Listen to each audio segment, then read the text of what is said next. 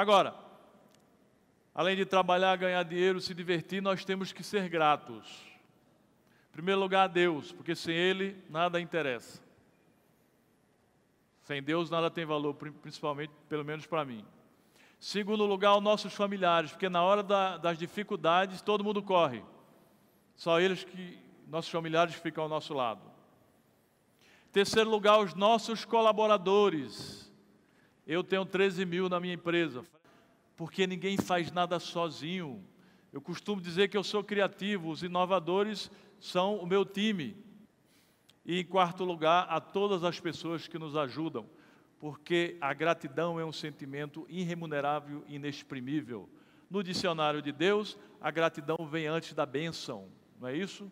Temos que ser grato, porque quem não é grato aos alicerces que o precedem, não é digno do sucesso que o sucede.